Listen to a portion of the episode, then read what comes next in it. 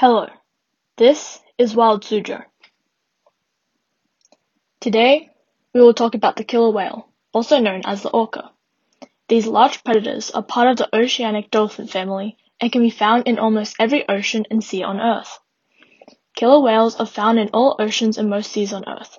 Because of how widespread the species is, it's very difficult to figure out how the species is distributed among the planet. Killer whales are the largest extant member of the dolphin family, with large males going up to 8 meters in length and can weigh more than 6 tons. Their pectoral fins, which are like their forearms or forelimbs, are short and rounded. They have large dorsal fins, or fins on their back, and males typically have dorsal fins that are twice as big as females. Killer whales are mostly black, with a white chest, sides, and patch behind their eyes. They have a dark gray patch behind their fins, which kind of looks like a saddle.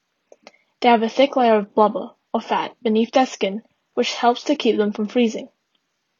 Killer whales are apex predators, which means that they are at the top of the food chain and there are no other animals that prey on them. They are similar to wolves in the way that they hunt, since both animals like to hunt in packs, rather than by themselves. Because of this, they are often called the wolves of the sea. There are a variety of things that killer whales would eat, which is probably a result of how widespread the species is. They will hunt many species of fish, such as salmon and herring. Herring are often caught using a method called carousel feeding, where a group of killer whales will force a school of herring into a bowl. They then slap the bowl of fish with their tails, which stuns or kill them, making for an easy meal. Killer whales will also hunt sharks, other whale species, birds, sea turtles, seals, mammals, and cephalopods.